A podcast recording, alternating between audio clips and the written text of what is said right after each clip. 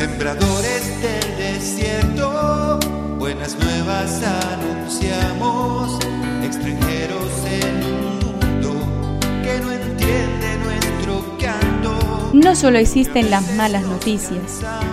Te invitamos a escuchar esta buena noticia que Jesús, que quiere renovar al hombre, hoy tiene para nosotros. Que me hable tu palabra. Necesito hoy, Señor, de tu alimento. Hoy en todo el mundo se escuchará esta palabra. Mateo 28 del 16 al 20. En aquel tiempo los once discípulos fueron a Galilea, a la montaña donde Jesús los había citado.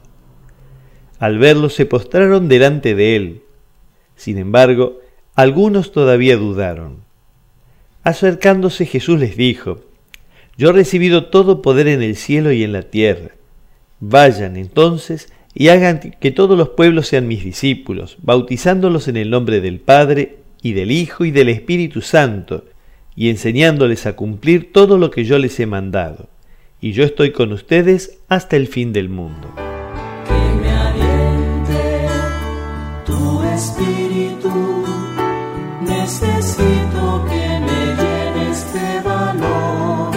El relato de la ascensión de Jesús es como una vidriera que nos dice algo acerca de la luz que alumbra por detrás.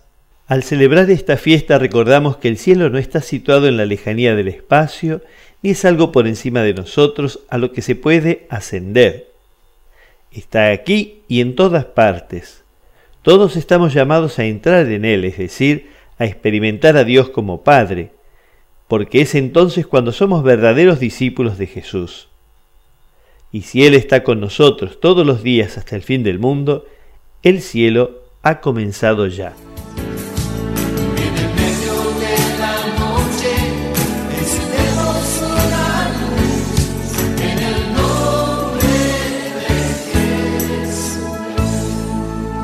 Es una contribución de la parroquia catedral para este tiempo en que Dios quiere renovar a su pueblo.